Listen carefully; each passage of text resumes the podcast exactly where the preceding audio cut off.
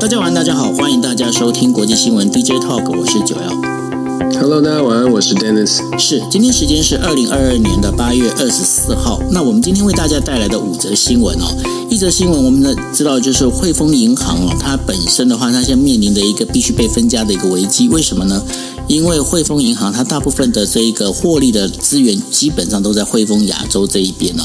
那在汇汇丰亚洲这边的话，现在呃汇丰银行里面最大的一个股东就是中国平安哦。中国平安保险的话，他们现在希望能够把它分家。那为什么要做这件事情？再跟大家做分析。第二件事情就是要跟大家讲哦，就是中国跟韩国的建交总共三到目前为止是三十周年了。那今天是在做三十周年庆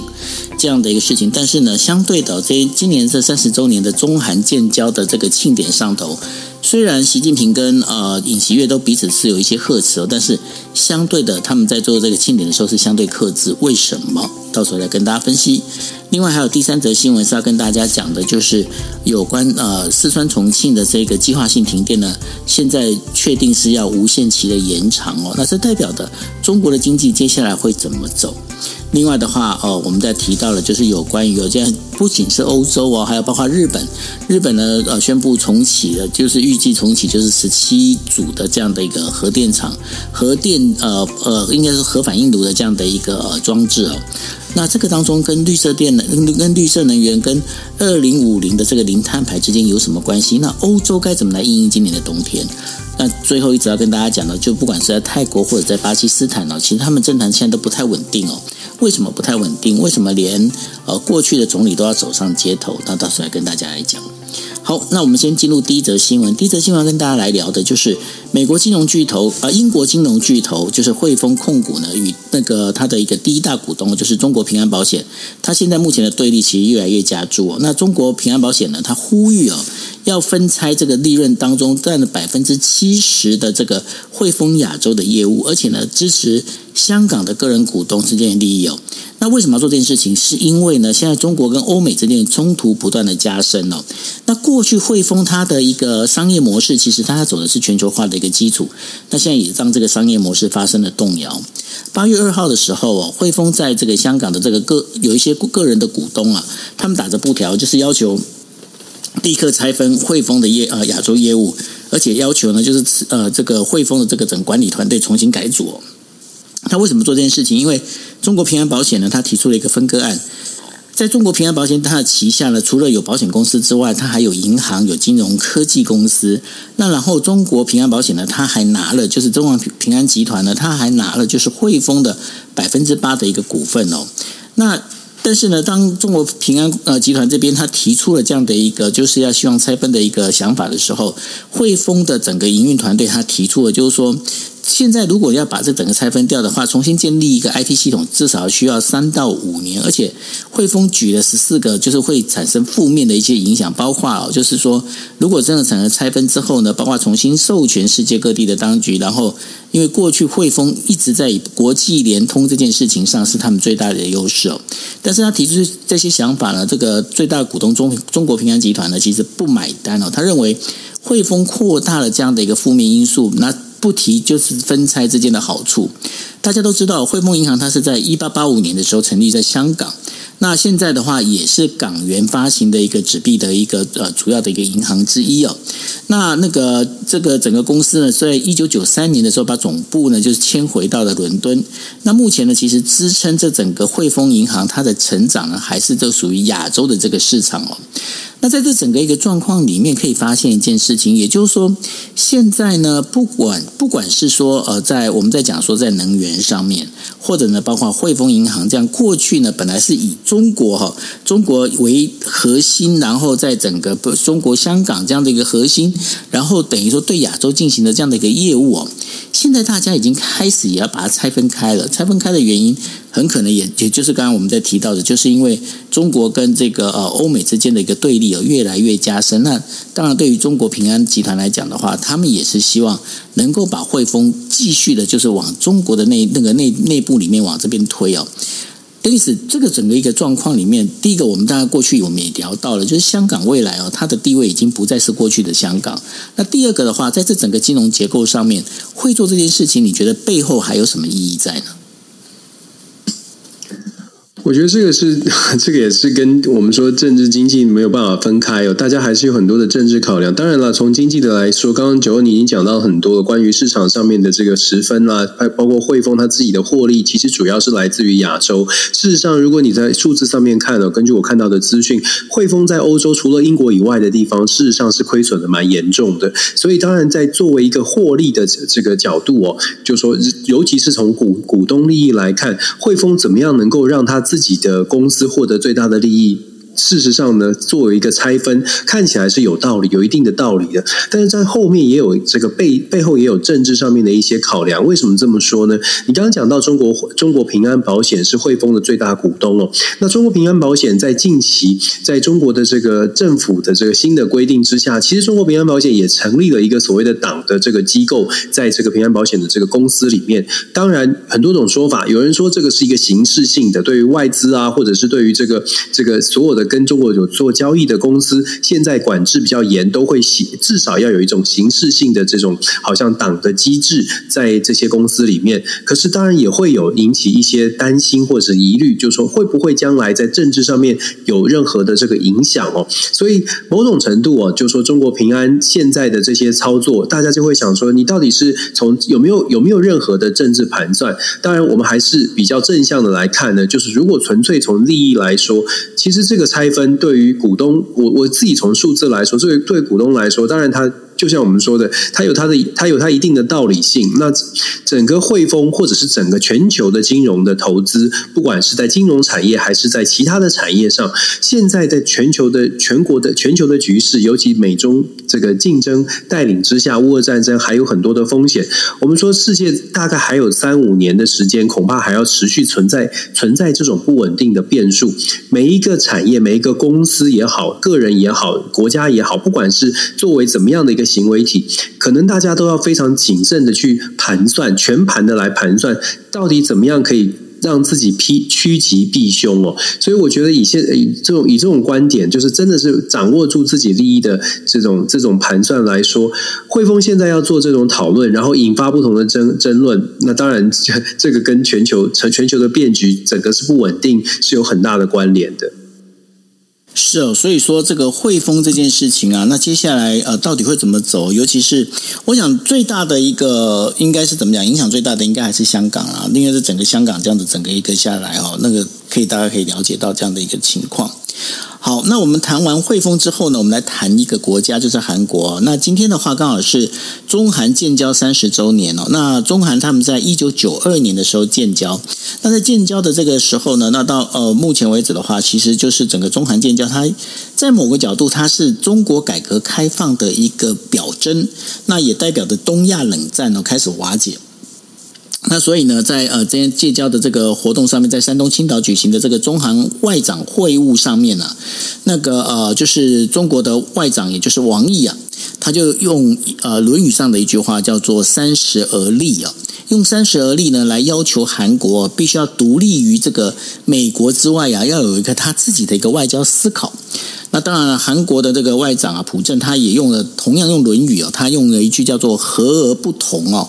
用“和而不同”来去回应这个王毅这件事情。当然，我们知道他们的这个高来高去啊，那这样的一个高来高去的一个状况呢，其实也代表着现在韩国本身哦，它所在的一个非常。非常尴尬的一个角色。那韩国呢，跟中国的建交，应该要我们把它回溯到，就是一九四五年二次大战结束之后啊，中韩之间有超过四十年之间并没有一个交往哦。那尤其是在一九五零年的时候，这个整个朝鲜造那个等于说。在韩战爆发的时候啊，中国支持的是朝鲜，也就是北韩哦。那然后呢，这个韩国这边，韩国这一边的话是由美国在支持的。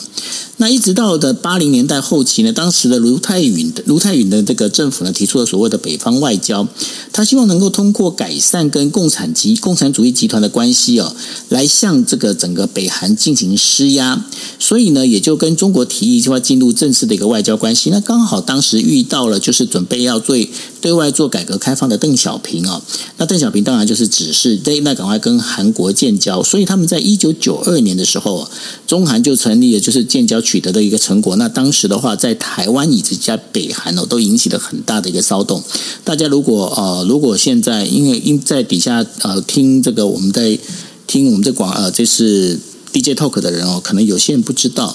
当时的韩国的大使馆，它是在呃忠孝东路跟光复路口。那那时候我记得小时候我们在坐车的时候都会经过，经过那个韩国大使馆。那我还记得老师还跟我们讲过，就说你看看看，你看韩国大使馆，因为它韩国大使馆它的盖的方式很奇妙，怎么样奇妙呢？它是一个半边斜壁哦，就是整个一个斜的一个屋檐下来。然后呢，我们老师就在跟我讲说，跟我们讲说，哎，那个就是哦，因为韩国认为他们另外还有半边江山没有收过来，所以他们那个建筑感觉上只盖了一半这样子。好，那这个现在已经拆掉，现在大巨蛋啊，就是那个嗯，对，好，不不讲了，反正就是说本来就是这样，整个在现在就是大巨蛋那个位置就对了。好。那然后呢，在整个一个我们在讲说中韩建交之后啊，中韩建交之后呢，中国跟韩国的贸易总额，一九九二年的时候只有六十三亿美元，那到了二零二一年，就去年的时候，已经成长到三千零呃三千零十五亿美元了哈。但是当中整整成长了总共有四十八倍之多。那当然现在的话，这个它从建交开始哦，中国跟它的这个贸易的一个。关系呢，从就是原本的第六位哦，那一直升级到现在是二，现在它啊韩国呃中国已经是韩国最大的一个贸易伙伴了。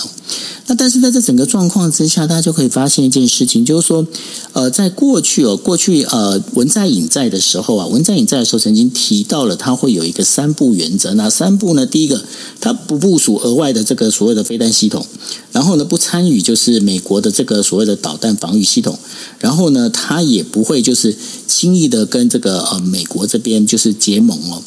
那然后这这个三不原则，其实后来呢，就是当呃文在寅下台之后，尹锡悦上来的时候，其实这个这个部分其实他们就不再谈。但是呢，在十号的时候，中韩会外长会议的第二天呢、中国外交部的副发言人汪文斌啊，他在发表会上他就讲了，他说：“诶，其实中国那个韩国已经对外宣布，就是还要继续继续延伸这个三不政策哦。”那这当中，这个言论在引起了韩国很大的一个骚动。但是在这个状况之下，发现韩国跟中国跟呃美国之间呢，其实像它跟美国之间的话，包括我们在讲的那个 Chip Four，也就是那个日韩台美的这样的一个晶片。然后呢，再包括了就是在中国这一边的话，如果他今天没有听他的话的话，他可能就是包括了个过去也有所谓的这个整个经济制裁啦、抵制韩货啊等等之类的。韩国他现在，尤其是尹锡悦政权在上面，我们过去也提过很多次。尹锡悦他现在真的没办法做什么，他然后他现在做什么其实也都不对。那在这个角度里面，韩国你认为他接下来会怎么去扮演他这样的一个角色呢？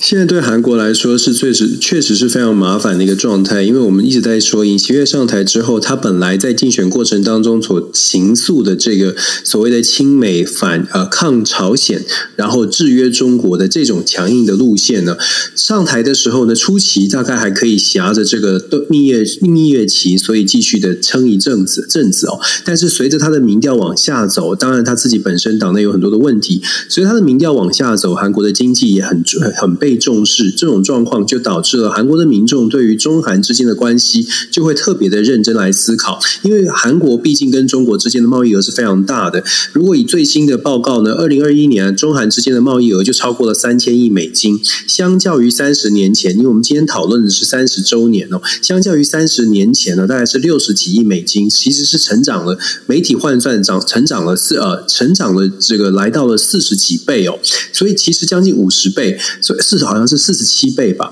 所以从这种角度你就。四十八倍，所以你就可以想象说，现在的韩国民众，不管你是心里面喜欢不喜欢，是不是你对中国有反感，但是很现实的是，当你在经济生活有需求的时候，你就你就会觉得非常务实的，哎，我们应该要找到一个方式，在怎么样的虚以威仪都要维持我们的经济生活。这也就是为什么韩国民众对于尹锡悦采取的强硬的措施呢，是有怀疑的。这从民调可以看得出来，他这个怀疑就会让尹尹锡悦当然就会更。有压力了，可是，在外交上面，当然不能不能这个太太过的软弱，尤其是文在寅之前的三不政策已经是向中国稍稍微的示好了。那现八月初的时候，刚刚九欧你有谈到了，这个中国方面呢，汪文斌讲了说，哎，韩国会继续坚守三不哦。韩国虽然发出呃，而且汪文斌还不只是想三不，还讲多了一个叫做三不一线，什么呢？就是限制什么？限制他说韩国在外长会议的时候有谈到说，将会限制韩国运用部署在驻韩美基美军基地里面的一些这个防空飞弹系统，包括萨德啊等等。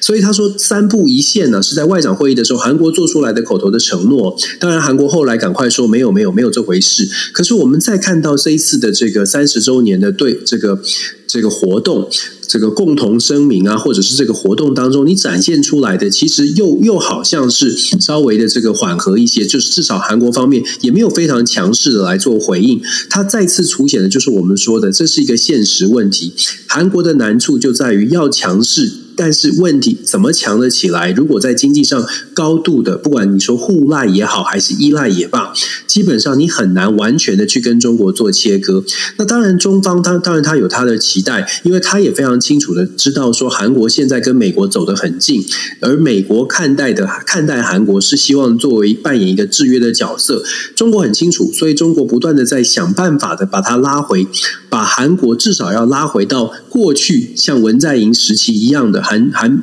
韩国在中美之间站在至少中间一点的位置，中国现在做的事情是往这个方向在前进。那韩国呢，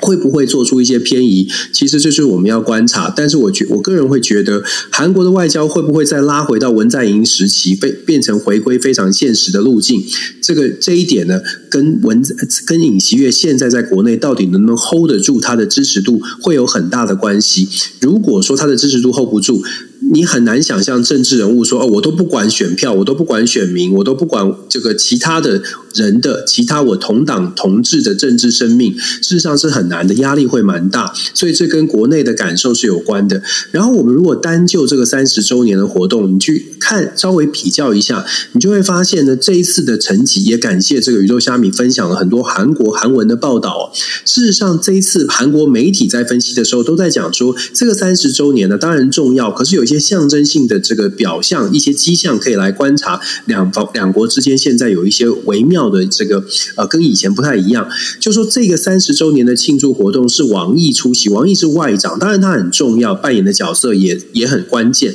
问题是过去参与的是这个习近平，当年习近平在作为这个副主副国家副主席的时候，这副总理的时候，曾经是来负责就是来这个庆贺所谓中华中韩的这个建交哦，所以层级上面。面似乎是降低了一些，而且整个的媒体的格呃格局呢，也稍微的降低了一点。这其实某种程度反映出来，现在的中韩关系信任感，就是双方的信任感是有点是有点下降的。那当然，这算不算是一种施压呢？这算不算是一种，就是说中方认告诉韩国说，如果你想要回复到正常的关系，或者是更好的关系，那么就要表达，就要至少要更更加的展现诚意哦。其实中韩之间哦，我们在台湾看。看，包括韩国跟中国的关系，日本跟中国的关系，我们要去观察的是这些国家，就是尤其是日本、韩国。我常常说，我觉得日本、韩国他们在外交上面很务实，也很细腻。我我用细腻来形容，是因为其实九二你一定很清楚，日本的官僚体制，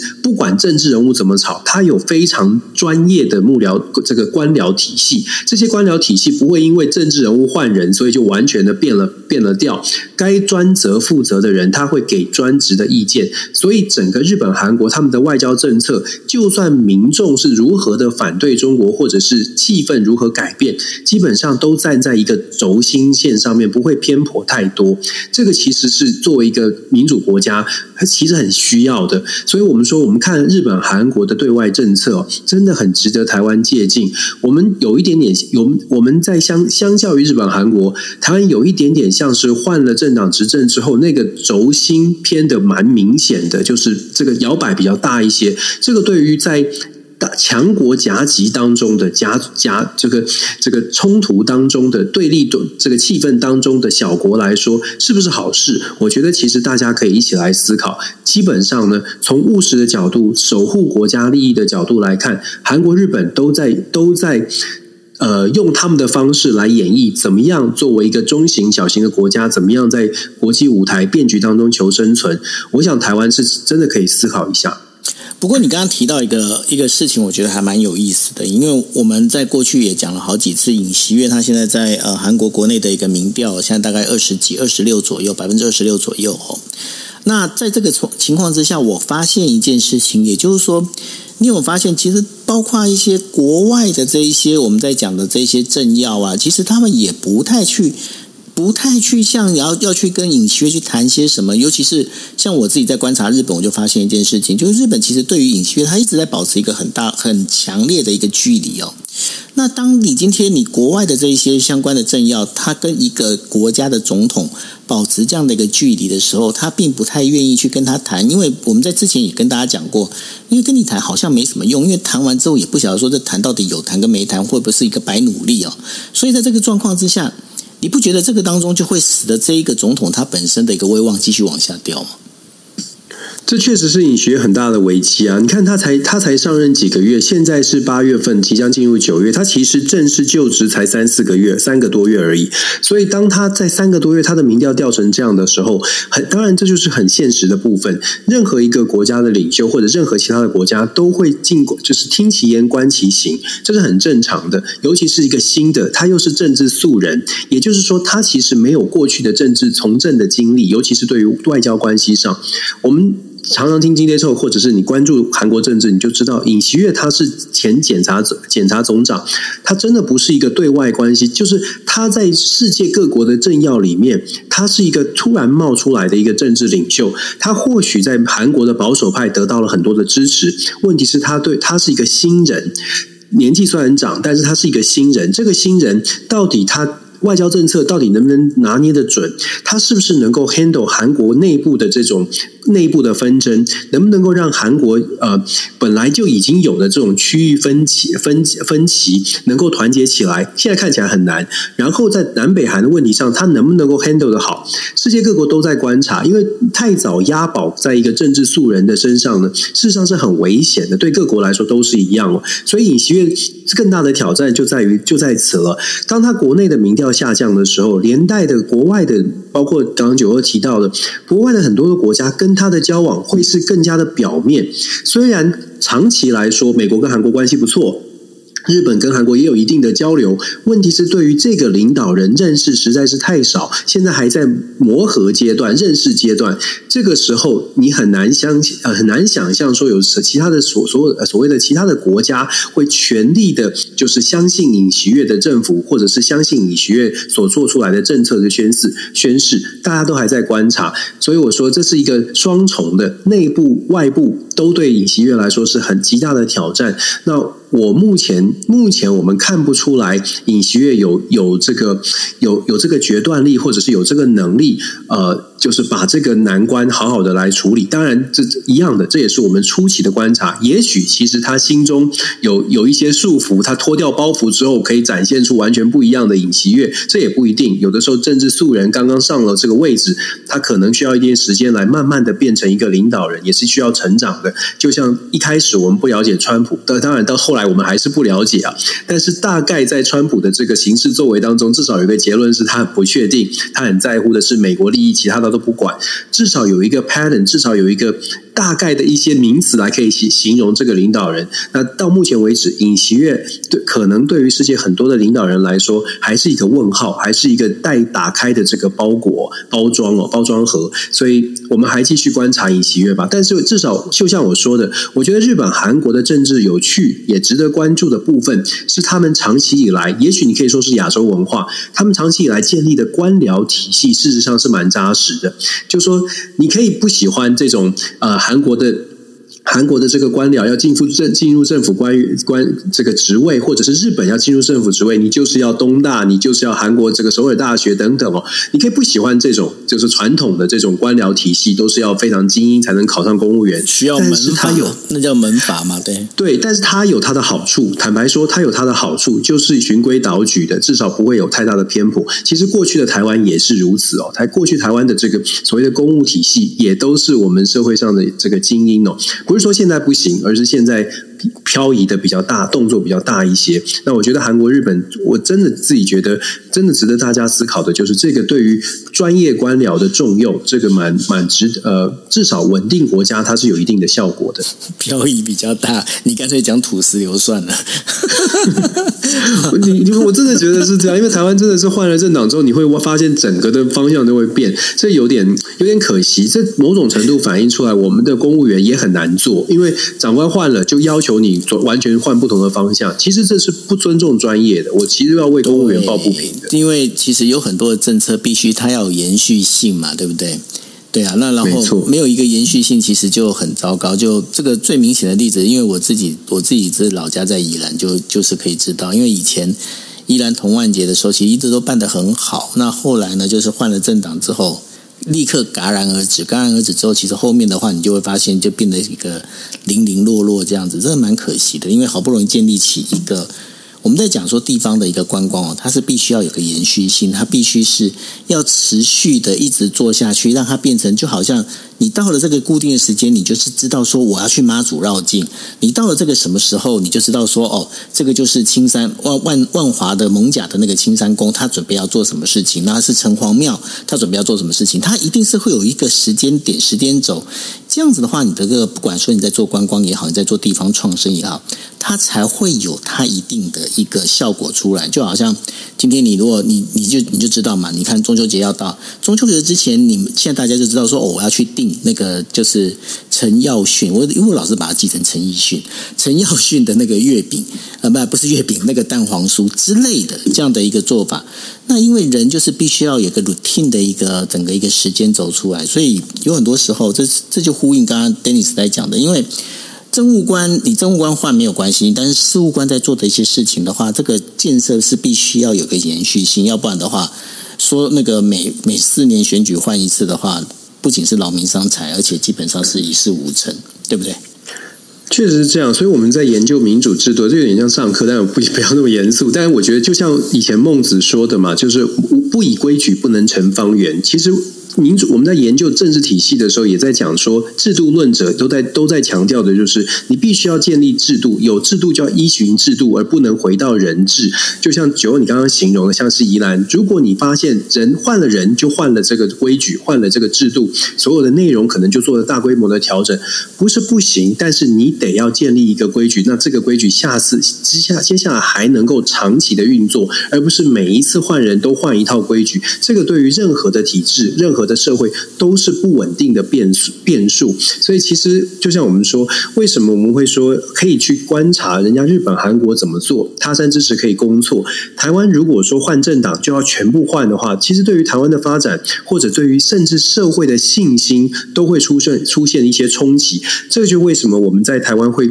会越来越好像呃跟美国一样，越来越两极化，越来越好像哎怎么大家不讲规矩了？我们就讲看谁看看人办事，这。这个是希望可以拉回来的部分。是好，那我们进入第三则新闻。第三则新闻要跟大家讲，因为最近好热哦，好热。那尤其是在中国中国内部的这个四川的重庆市政府啊，它二十号时候就发布了无限期延长哦，原定在二十四号啊就已经终止，是等于说是呃，应该是计划性的停电这件事情。那因为这整个热浪啊。导致电力供应短缺，那大部分工厂呢，它现在目前还是暂时停工的一个状态。那一些大型的商业设施呢，它供电的话，也在晚上开始进行限制，那会对整个呃，就是我们在讲重庆市民哦，这个生活会造成很大的影响。那这当中呢，原本的重庆市从十五号到十七号开始呢，进行分阶段的一个停电。那最刚开始的时候，其实预计就是在二十四号的时候，气温应该可以下降，但是没想到到二十四号的最高气温也冲破了四十啊四十摄氏度哦。那整个一个四川省的这样的一个热浪啊，热浪持续的一个状态啊，那使得这个整个停电的这个事情必须要重新再往后延。那因为再往后延，尤其是这个部分的一个重庆官员在讲，就是整个天气预报啊，这已。经是整是出了错误啊，出了错误了。那然后我呃，也就是为了不要让这个企业过度的期待，所以决定不要再有一个不要设一个大家停电到什么这个限计划限定要停到什么时候这样的一个规则。那为什么重庆会因为热浪而造成这个停呃限电的一个问题呢？是因为重庆它本身呢，它是利用这个所谓的长江的这样的一个我们在讲的这个水力发电哦，但用水力发电来进行这个整个发电的这样的一个状况，那因为降雨量减少了，导致水位的一个下降。那这当中除了呃我们在讲，就除了这个电力的这个呃被限制之外呢，另外的话，长江的这个物流啊也开始受到干扰，因为这个过去要走这个船的这个部分啊，那现在目前整个就卡住了。那这当中其实受呃比较。受的比较大的一个问题的，就比方说像有很多的一些外国企业，包括了像日本的有一些本田啦、五十铃的汽车，在那个重庆都有工厂。那还有包括 Apple、包括红海哦，在那边都有工厂。其实他们都已经受到一个限制哦。那现在呃，像日本的企业的话，还有这个大型日本企业所投资的大型的商务的这些 mall，它现在营业时间也被限制，只只能营业哇下午的四点到九点，其他时间是不准营业的哦。那所以呢，在这整个一个状况之下，其实这也会对于就是呃中国来讲，对于中国经济其实是一个很大的一个打击哦。为什么呢？因为中国在过去我们在讲说，呃，先从清零政策开始，到那到现在的整个一个热浪来袭，然后造成的这个个限电哦。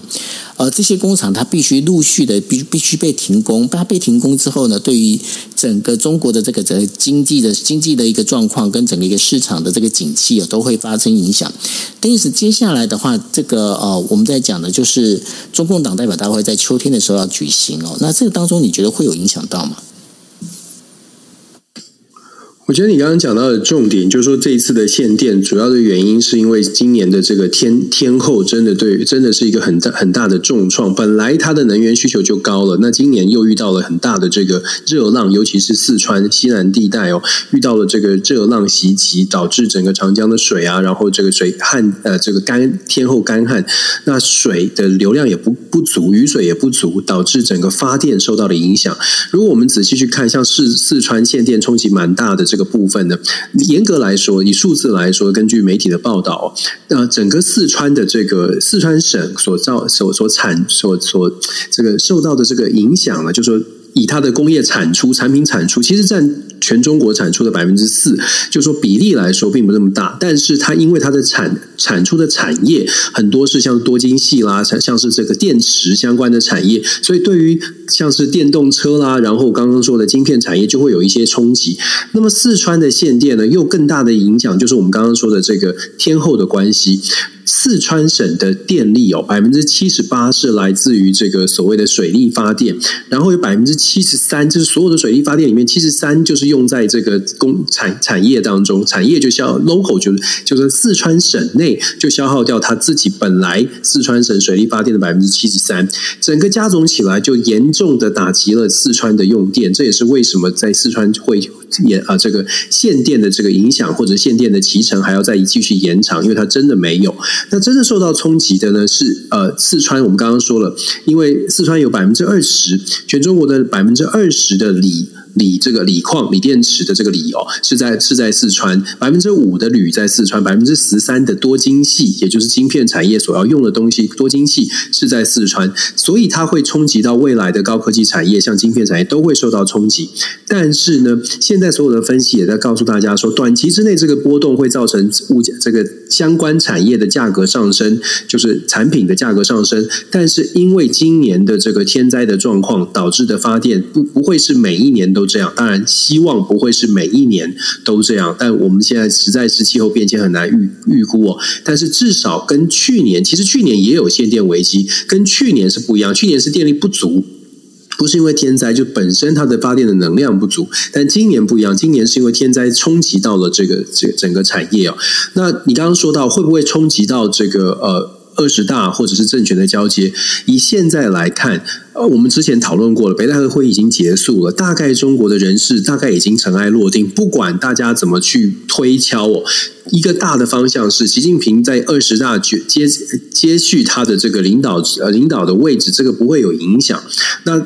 最大的冲击会是说，这个经济上面的打击是不是真的会影响到中国的整个在经济经济的发展？那今年很很显然的，中国的 GDP 的成长绝对是下修的，因为这不是限电的问题，这是整个今年度以来，包括了清零政策也好啊，还有其他的这个措施，还有这个之前的恒大的地产也还这个后续后作用还在这个社会当中发酵哦，所以今年的经济表现不会是不会是理想的。这也是已经在预期预期当中的事情，只不过再遭再遭到这个限电的冲击，然后后接下来我们还不知道是冬天会不会会不会也遇到极端的气候，所以中国的变数。这些气候的变数、电力的变数，它冲击到的不是政权的问题，是冲击到就是民生经济的问题。短期之内，政权大概还可以 hold 得住，但是长期来说，如果中国的新的习近平的第三任没有办法找到能人，没有办法有更好的方式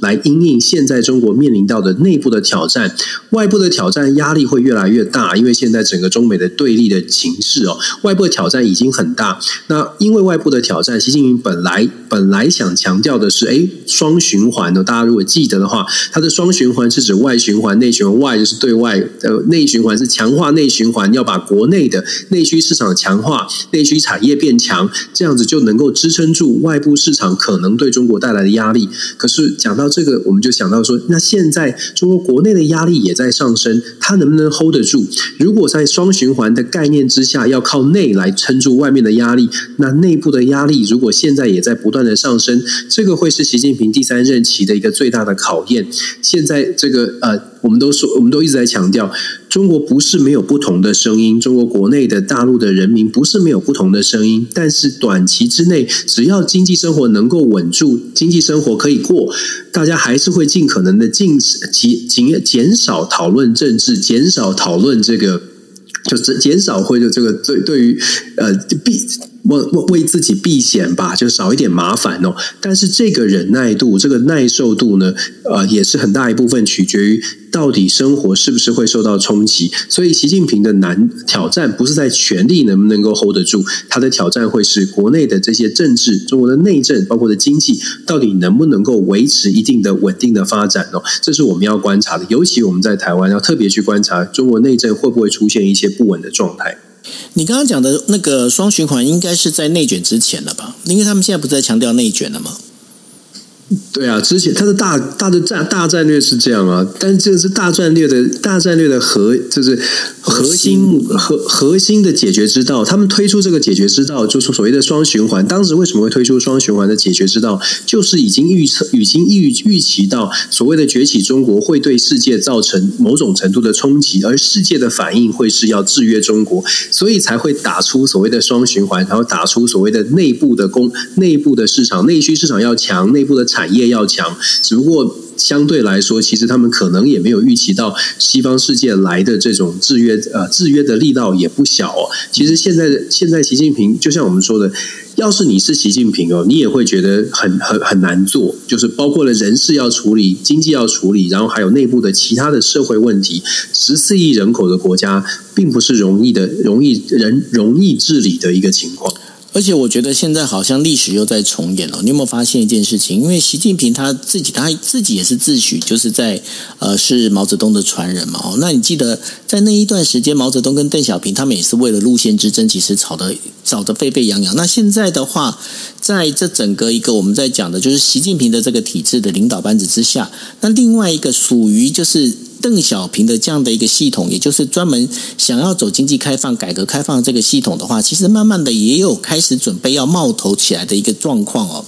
你觉得这个在，因为当时的话，在毛泽东跟邓小平他们两个为了这个所谓路线之争，后来也是搞得包括了四人帮啊这些相关的这些事情出现了。你觉得中国会发生这样的一个变动吗？我觉得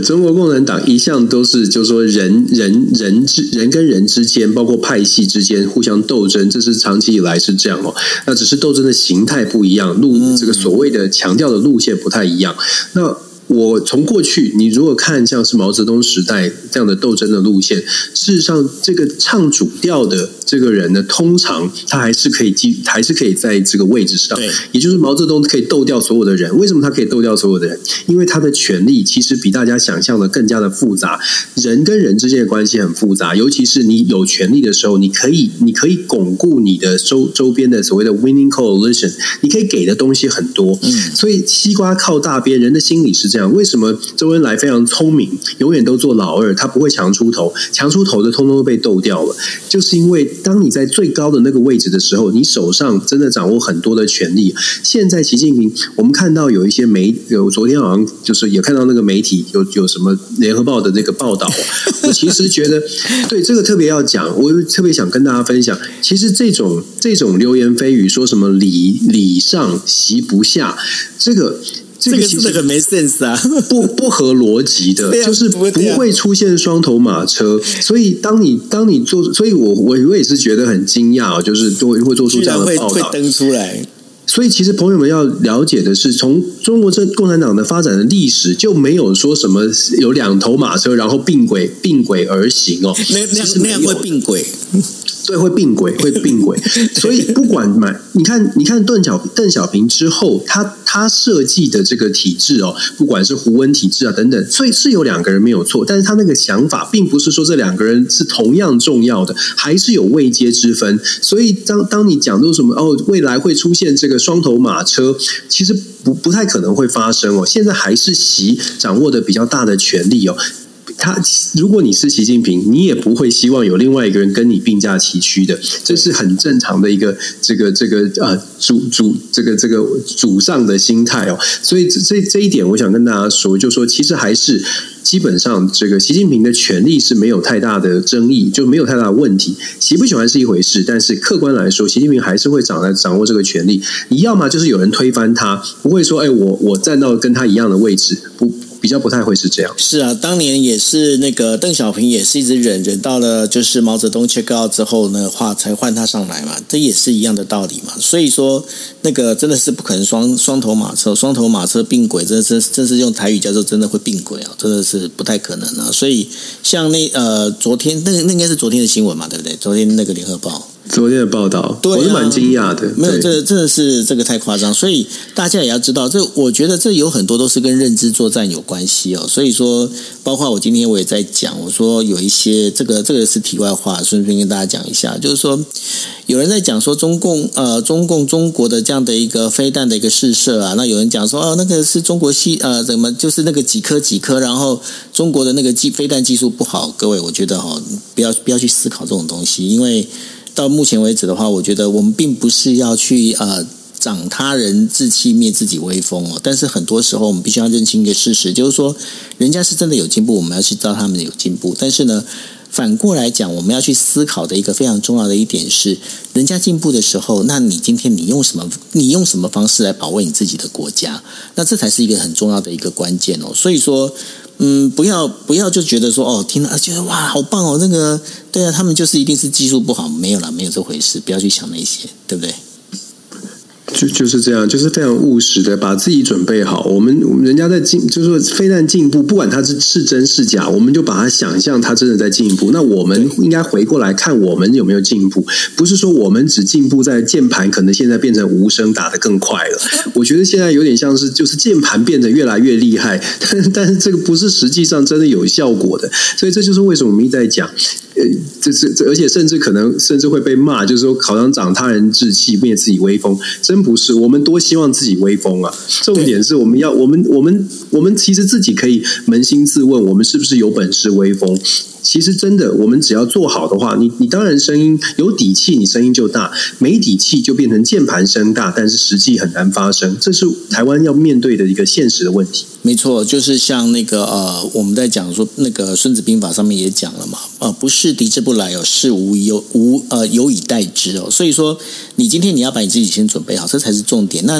你今天你只要你自己准备好了，其实你。到底大不大声不重要，就是等敌人来的那一你来的那一刻，你可以一拳把他打下去，那才是重点。这真的做胜负就只在这个这个那个 timing 而已。OK，是这样没错啊。所以我之前还有写过文章，就写说，就是台湾必须要理解，就是能战才能和。没错，你你你你你如果不能战，你就别说什么和。然后你没有所谓的能战，也不是说真的要打仗，而是你做好什么准备，否则人家根本不，你上谈判桌，人家都不想让你上啊。你对啊，就像小时候那个大人都说，小孩子在旁边，在在楼下就好了。如果你没有那个能力的话，你就在旁边，我跟你大哥，我跟美国，我跟日本人谈就好，我跟台湾谈干嘛呢？对啊，所以这是就是一个很大的问题。就像某党的那个副主席今天呃才傍晚才讲说，哦，我跟那个中中共高高层已经跟他讲说，你不可以不可以这样子军演，你不可以那个就是对台湾。然后结果呢，今天今天傍晚的时候，人家那个飞机又在超越中线又飞了二十几架过来哈，所以。不要不要把他自己就是，我觉得不要自我满足啦，这个是没什么用的，就是真的要有实力才是重点，对不对？确实是这样啊，就是对啊。讲到我讲到某党副主席就没力气了，我 就是因为这这个也不也不是说。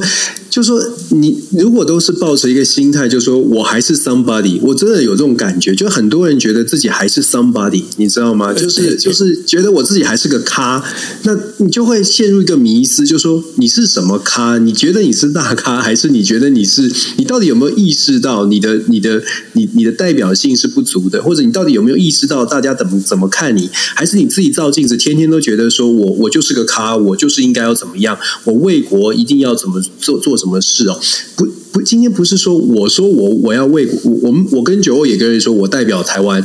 问题是 问题问题是有人要让你代表吗？我不知道哎、欸，我我甚至很夸张的讲，搞不好我跟九欧的代表权代表性，大家就是支持还比较高一点，有可能啊，对啊，怎么但是我真的有可能啊，对啊，真的有这种感觉，就是大家可能甚至如果真的把我们三个就是把我们摆上去的话，大家会说，哎，算了算了，我还是让九后代表我去说话吧。就是这种，就是你到底知不知道你自己在台湾社会的观感，大家的观感是什么？如果你不知道的话，你就是应该要低调，你就是自己背个背包去玩就好了。没错，我觉得真的是这样。没错，所以呢，哎，这批判太强了，是不是？没有，不会，不会，不会。我本来我我本来都要把掰咖讲出来，我想想，我还是忍了好了。可是我现在好像又讲出来了，好算了。对，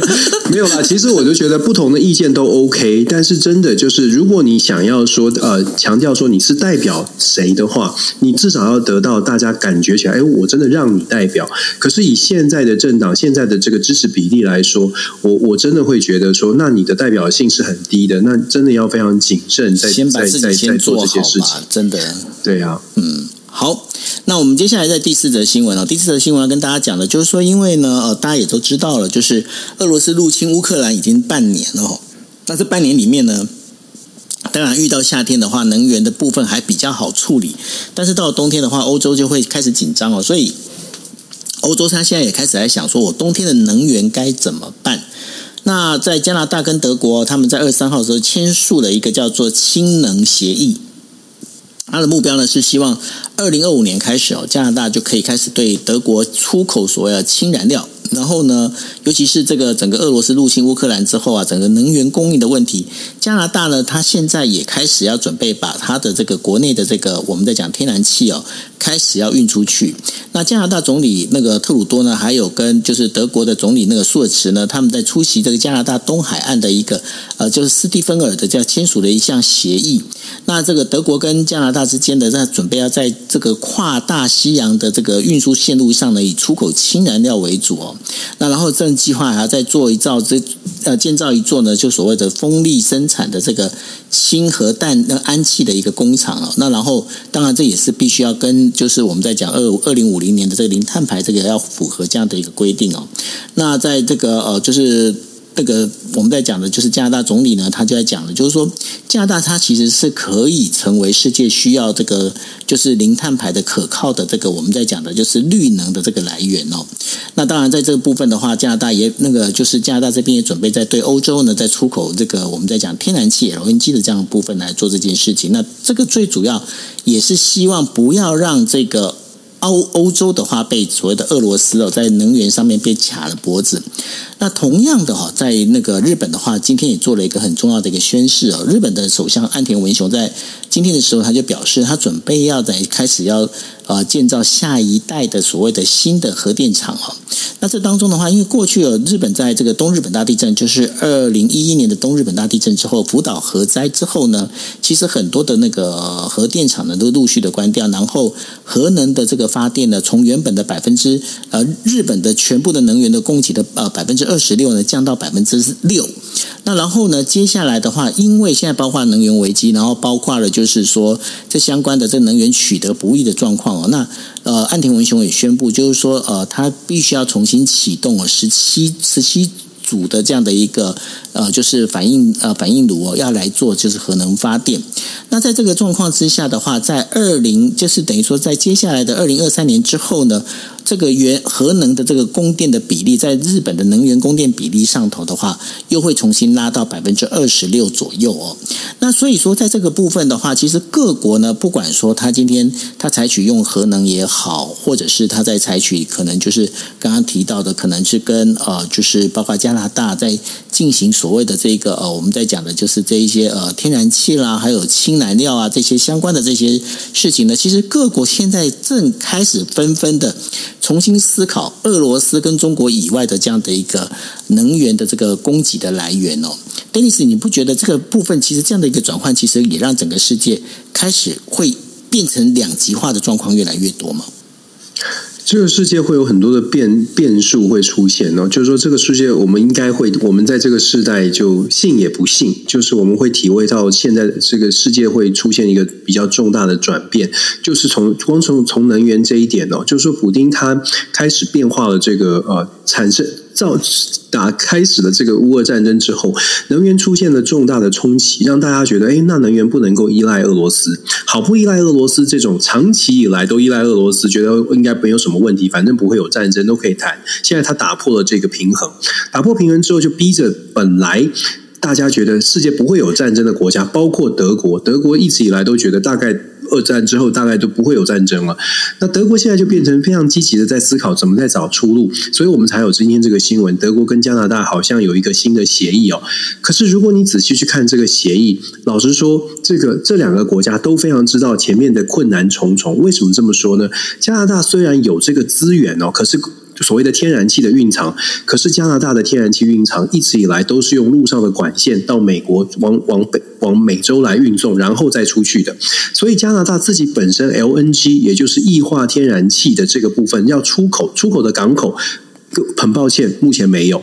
两个港口正在新建的，一个二零二五年完工，一个另外一个二零二七年完工，都在西边，就在太平洋这边，不在大西洋那一岸哦。如果说要跟德国签署任何的协议，或者是拉管，就算是拉一个超级长的管线，或者是要运输、要建立港口，在 New Brunswick 那边现在正在谈要建港口，现在都只是在找地点的程度，也就是说，至少要三五年的时间才会有这个基础的建设建设完毕。你要说为什么不早想呢？因为就像我说的，根本没有人讲到欧洲的所有的国家都觉得大概靠俄罗斯没问题，反正又便宜又方便又有路上管线，所以现在。对于全世界的冲击，就是大家发现不行，我们必须要有多元的鸡蛋，不能放在同一个篮子里。未来的世界会越来越明显的是，就算再好的朋友，我都要有 B 计划。我想这是乌俄战争造成全球变化的一个一个重点之一哦。在单极体系当中，我们说了好多次了，一超多强的时候呢，美国拍板定案，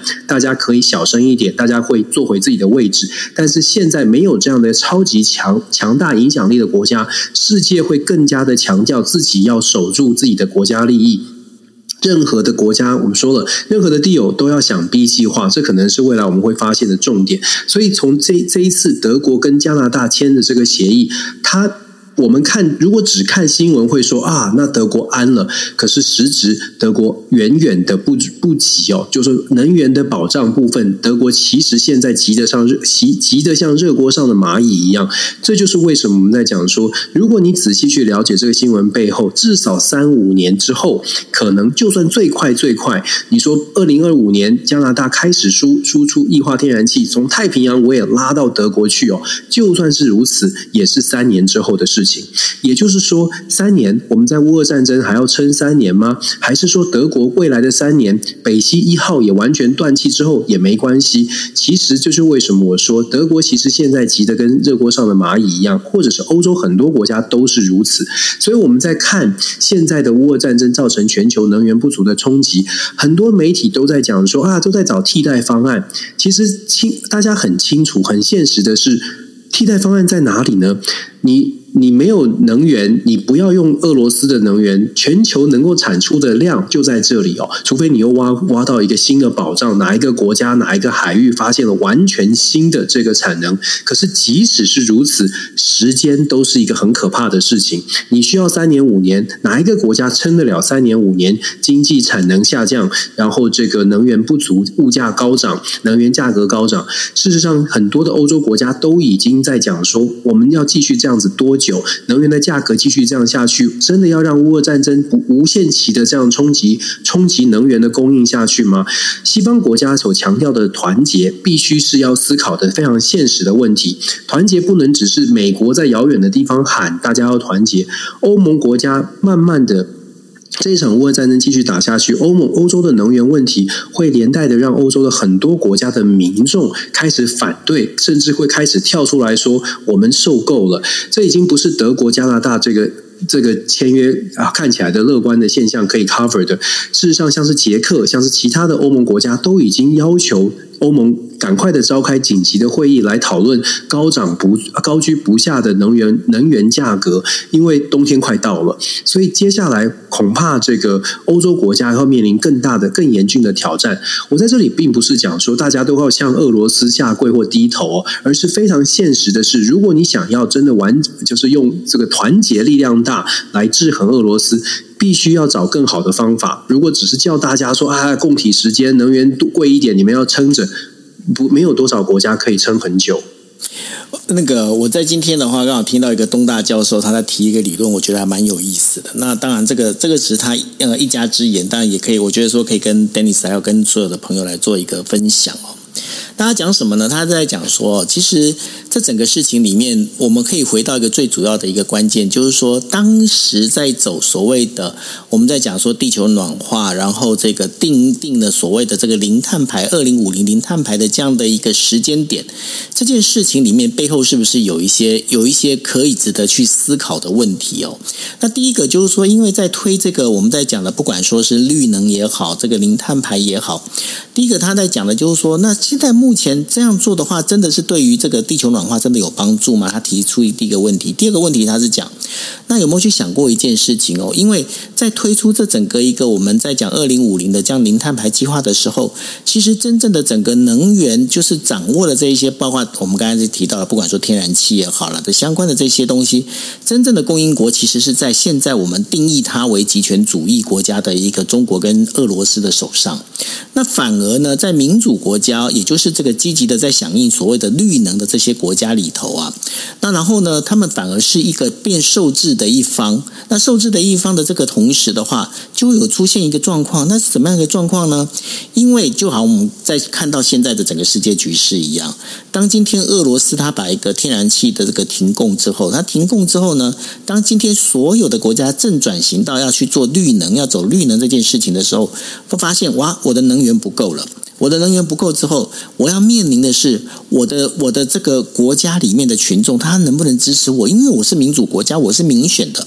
那因为我是民主国家，我是民选的。当我在这个没有办法的时候，我只好变变成怎么样？我只好就是 OK，我可能就会被赶下台。因为为什么？因为我的经济，我的国家经济不好。那经济不好，因为我是民主国家。那反过来讲，在这个整个我们在讲说集权的这个国家里面。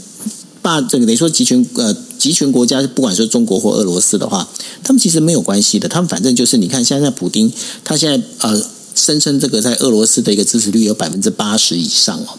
那像这样的一个整个状况里面，就他就提了一个我觉得还蛮有趣的观点。他说：“那现在这个绿能这件事情啊，它到底它到底是不是真的是这样的一个有必须一定定在二零五零年零碳排这样的一个事情？他反而要给大家去思考的。” Denis，你怎么去？你怎么想这样的一个理论呢？其实很多很多事情都回归到人人人性，就是我们还是很务实的啊。所谓的务实，就是说，当你一切都是风平浪静，大家都在一个呃非常成平的时代，大家都有好的生活，那当然你就可以有机会静下来，坐在沙发上面喝了一杯酒，然后想一想，不行，我们不能再用吸管了，我们不能再用塑胶了。可是当你现在遇到的这个这个状况比较严重的时候，然后你的你你再再看到这个能源账单，你就会想说，不行，这个我的心中的顺序必须要调整哦。本来觉得，哎，我应该要支持一下，我应该花一点多多一点的能源，为了这个地球更好。那这是有有限度的。对于很多这个生活上过得去，或者是还是有能力，我们其实之前说过，如果你还是能够过得去，然后你的生活不会有太大的影响，只是多花一点钱，钱可以解决就不是问题。但是并不是所有的人都可以这样哦。我们看，光是二十七个欧盟国家，为什么有些国家说好，我们来共体时间？那有些国家说我我本来就已经很艰，我要如何再艰呢？所以就说，哎，这个“艰”这个字最近蛮多的。总而言之啊，这个“艰”字今年代表字，我觉得 这艰难，然后“艰”反正都是不到同音啦。啊。总总而言之啊，这个是呃非常现实的问题，我们可。尤其是在政策决策者，呃，他可能自己本身的条件，就是我说的生活上面，他没有这种感同身受，他没有真的跳出他的舒适圈去思考，说有些人是承受不了的，有些国家是承受不了的。如果还是觉得说，哦，大家还是跟大家呼吁说，我们共体时间，为了未来，那你要想说，很多国家现在想的是现在。非洲国家，你到非洲国家去跟他讲，跟他讲说我们要共体时间，非洲说你去看看，我连房子墙壁都没有，你要我共提什么时间呢？所以现在的问题就是，有没有真的是呃将心比心的去思考这个绿能的政策是不是真的可行？其实你刚刚讲这个日本教授的这个论述，蛮多人都开始做一个反思了。当你全球还是这么大的这个贫富差距，所谓的开发跟落后的开发中跟已开发国家差距如此之大，资源分配如此不平均的时候，你在谈的绿能，你在谈的减碳。是不是不公平的？是不是某种程度也变成了一种压迫？你压迫着开发中国家说：“哦，我们已经，我们二十年前享受过的这些工业发展哦，你们不要享受了，你直接跳过，你直接，你直接就进入到绿能的绿能的这个世代哦，中间这一关你都不要跳，不要，你都跳过。那跳过呢，没关系，你以后就依赖我就好了。其实某种程度，它也是一种剥削，是是确实值得大家反思的。”是哦，那这也就是为什么今天呃，在岸田文雄首相呢，他在宣布日本要重新重启这个十七座的这样的一个呃反应炉的时候呢，日本我看一下了，日本的媒体还有日本的应该是说商圈商界哦，对这件事情都是大表欢迎。为什么？因为他们也觉得说说，今天不管说你在推的，不管是你今天是呃。风能也好，太阳能也好，这些东西，这些能，这些电力的来源呢，其实他们都认为不不够稳定，但是他们也不能去呃极力的马上就站起来说没有没有，我要恢复火力发电，你也不能做这件事情。那对他们来讲，那 OK，那最最快的方式，那你就你就做核能吧。那只有做核能，那但是你就可以知道说。一个二零一一年曾经因为福岛核灾，然后已经到目前为止已经是搞得他们这个整个应该应该是整个国家里面为这件事情付出了很大的一个代价，他们还是想要再重启核能，就可以知道说一件事情，现在关于核能这件事情，就好像刚刚呃 Dennis 所提的这个。不管是不是共共体时间，或者是你到底有没有这时间了，那都已经那都已经不是重点了。重点在于就是说我今天我的生活是不是能够维持下去，这才是一个最主要的关键哦。对啊，我们再讲下去，人家会觉得我们这个我们这个节目在推动什么以和养绿，但是我觉得 这就是在台湾一个很掉很麻烦的现象，就是你好像大家都站定立场，当政党站定立场的时候，你就必须跟着选边站，就不不能够回到真的很务务实的来讨论。就算有人觉得呃，这以和养绿啊，或者是什么样，这这都可以讨论的。可是，在台湾这种话题就变成不行不行，这是一个标签，这是一个图腾。你谈了这个，你可能就是支持哪一个哪一方阵营。我觉得这蛮。可惜，这这也是台湾要要一起来思考的。是啊，那所以这个部分的话，必然要重新去思考所有东西。因为我必须要讲反呃反核这件事情，我过去我也是反对核能，但我必须要讲的就是说，在目前这样的一个状况之下，你如果你没有核能发电，那你又要有电动车，你又那么多东西要电，你怎么来做这些事情？我自己是很纳闷，因为包括不管说是风能也好，或者是太阳能也好，的确台湾在投入风能做做做得非常好，这是这是必须被肯定的。但是问题在于，就是说那。我们再怎么靠天吃饭这件事情，你必须要考虑到的，万一气候变化，当今天风没有的时候，你的备案，你的 Plan B 是什么？这个我就必须要提出来了。有办法吗？能够做吗？那然后我们这些店该怎么办呢？那我觉得这是大家去思考，这已经跟政党无关，是说我们怎么生活下去的一个最主要的一个关键哦。那是不是以和养绿之类的话，我我本身我是不怕被贴标签，我只能认为就是说。该怎么去做？有什么东西我们要把它拿出来，拿出来好好讨论。过去所做的，因为过去在做一个决定，有他当时的一个环境。那现在的这个环境，到底你该怎么去思考？我觉得没有什么不需要，就是不用去担心。就是过去你决定的，那跟现在你所做的，这每个环境、每个时空不一样，所以你在时空不一样的一个情况之下，环境的不一样，大环境的不同之下，你做了不同的决定，我觉得那都是可以被被接受，只要你能够说得出道理。对不对？你已经给他们，你已经给很多人很多的解套了。重点是他们要不要听啊？我觉得是，确实是没错。反正你，你听得出来吗？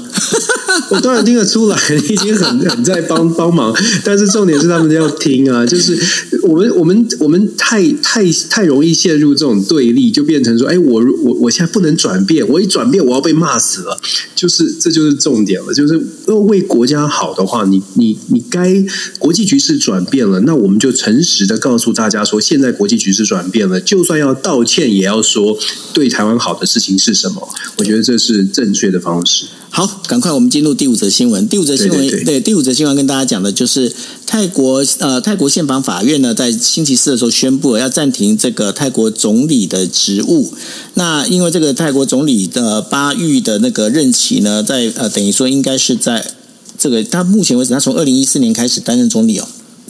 现在已经八年了。那然后呢，泰国在二零二二年的时候是担任所谓 APEC 的主席国，那准备在十一月的时候。在曼谷举行峰会哦，那在这个当中的话，那个巴育的这个停职呢，可能会使这一个整个一个泰国的政治呢发生动荡。那除了泰国以外哦，在巴基斯坦呢，它也对，就是有出现类似有出现包括总呃他们的前总理哦，因为前总理呢，他本身的话，这可能就是有关于就是违反这个我们在讲反恐法律这件事情而被调查，结果呢，他只干脆就走上街头去做抗议哦。那在这整个一个动荡里面，Dennis 这个不管是泰国也好。或者是那个巴基斯坦也好哦，这样的一个动荡里面，你要不要跟大家分析一下，这当中代表的是什么样的一个状况？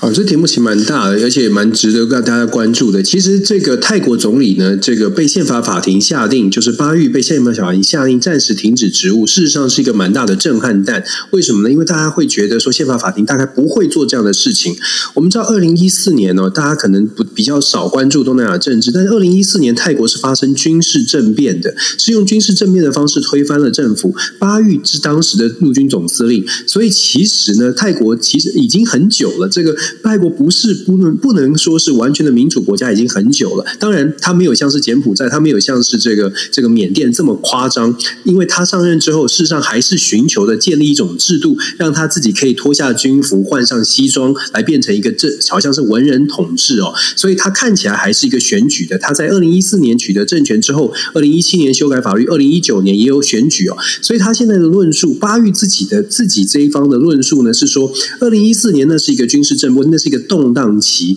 要从他的这个宪法当中规定说，一个领导人最多做八年。如果要算八年的话，巴育的这个阵营是认为说，至少你要从二零一七年或二零一九年有选举之后来算。所以巴育其实是希望从二零一九年一直算到二零二七年，让他可以长期的、更长期的来执政。只不过这一次反对党的请愿呢，造成这个民民众的反对的声音蛮大的，因为民众认为说，好，你是军政府，你我们让你就已经撑了这么久，二零一四年。到现在已经八年了，二零二二年刚好八年，八月二十四号就是八年期满的时候啊，所以。民众的反弹，让法国这个泰国的宪法法庭做出来停止职务的决定。要停止多久呢？暂时哦，因为宪法法庭九票当中五比四，他接受请愿，暂时停止。但是停止大概十现调查期大概是十五天哦，有很多的层面哦。一般的说法是说，宪法法庭现在看到了民怨民怨这么高涨，所以透过这样的一个决定呢，来安抚现在高涨的民怨。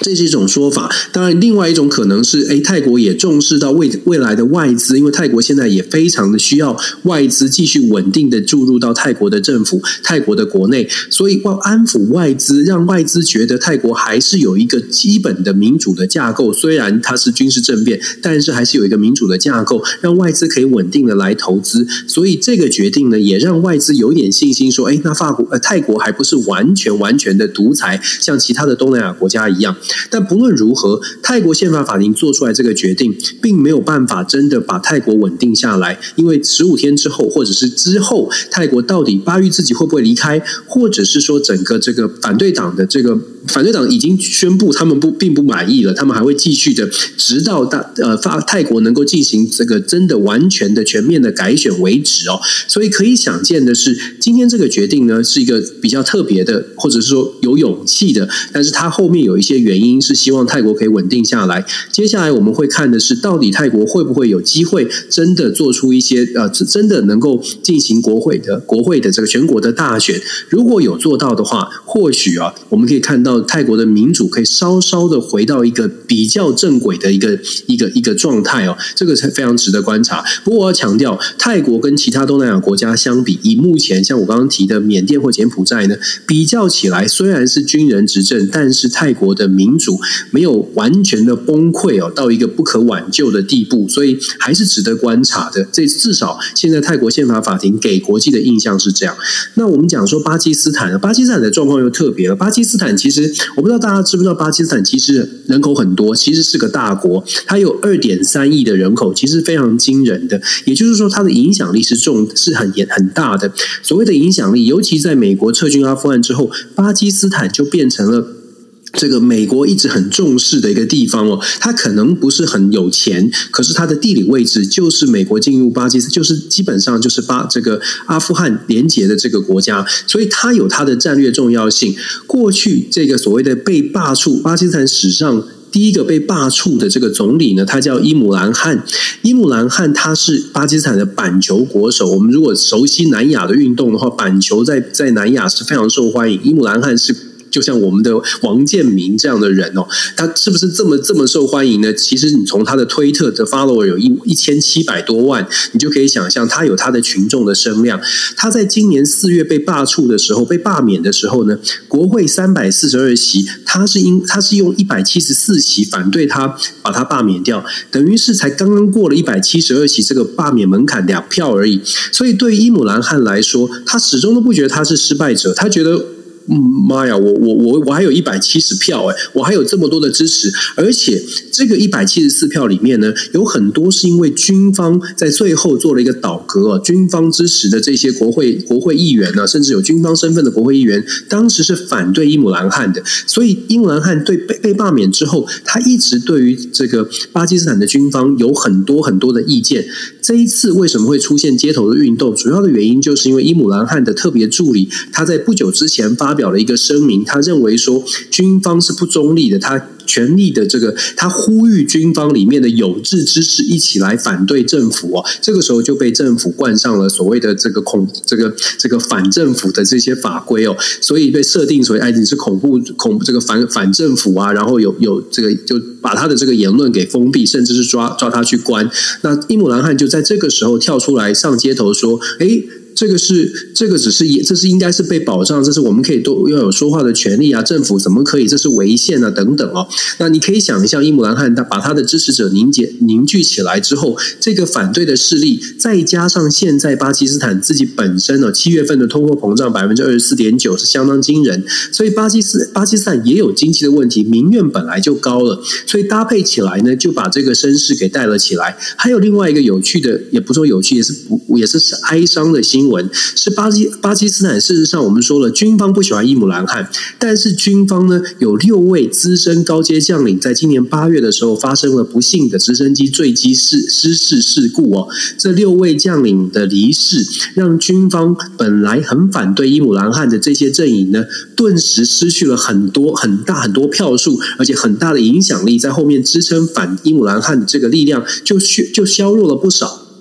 所以这个时候的军方呢，也没有那么大的声音继续反对伊姆兰汗了。所以他会不会回归？其实伊姆兰汗看到的是经济不好，军方的被阻阻力变小，然后整个的这个呃政府也没有办法把事情处理好，再加上这个反就是言论自自由的压制，政府的压制，让他找到了契机。然后另外还有最重要另外一个重要的一点呢，是伊姆兰汗也改变了他对美国的论述。本来他是非常非常反美，但是这一波的行动当中。他基本上对美国不再有太多的意见哦，所以也让美国没有了必要说，哎，我一定要阻挡伊姆兰汗再次回再次回归。整体来说，巴基斯坦现在遇到的问题，呃，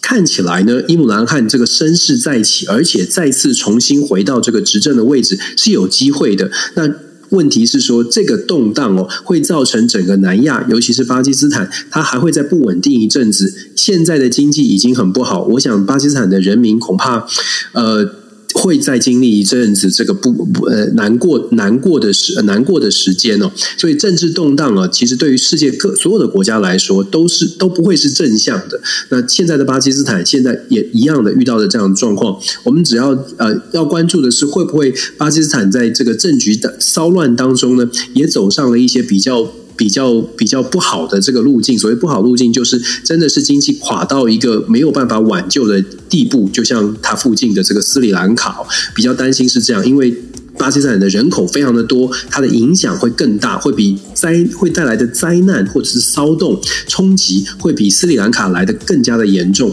这个是后续要观察的。所以简单来说，现在的国际局势哦，嗯，不是很平稳的，大家就好好的，我们一起来继续学习，一起观察吧。大家一样，我们老话一句，把安全带系好，这非常重要。是啊，对啊，我本来以为今天今天应该会呃。提早结束，没想到我们今天又超时了。嗯，好，对，又超时，抱歉，抱歉，没问题，因为我们的我们这闲聊的东西太多了。好，对对，好，那没关系，因为其实闲聊的话，希望大家听了会呃就觉得还是会有收获。那同时的话，在节目的最后，要希望大家呢啊、呃，你们可以去关注，就是我们现在在呃房间上头的这个 Dennis 的全球政治笔记。那麻烦呢，把这关注之后呢，那你也可以去用收听就是 Podcast 的方式。那如果你已经有订阅。了，那麻烦再帮我们把这个 podcast 的这个呃，就是连接呢，分享给你的好朋友。希望呢，没错，对，我们希望把这个影响力能够继续做到。那我们会更努力在做这些事情，对吧？对对对对。哎，今对今天有一个重要的消息是那个特斯拉要拆分，所以明天我们可以来谈一下。哦，确定要拆分了是吧？特斯拉要今天结，今天收盘之后会拆三份。OK，好啊，那到时候我们明天就来谈这件事情。OK，好，好，OK，那这就是我们今天为大家带来的五则国际新闻 DJ Talk 那边，非常谢谢大家陪我们到现在，那大家晚安喽，拜拜，晚安，拜拜。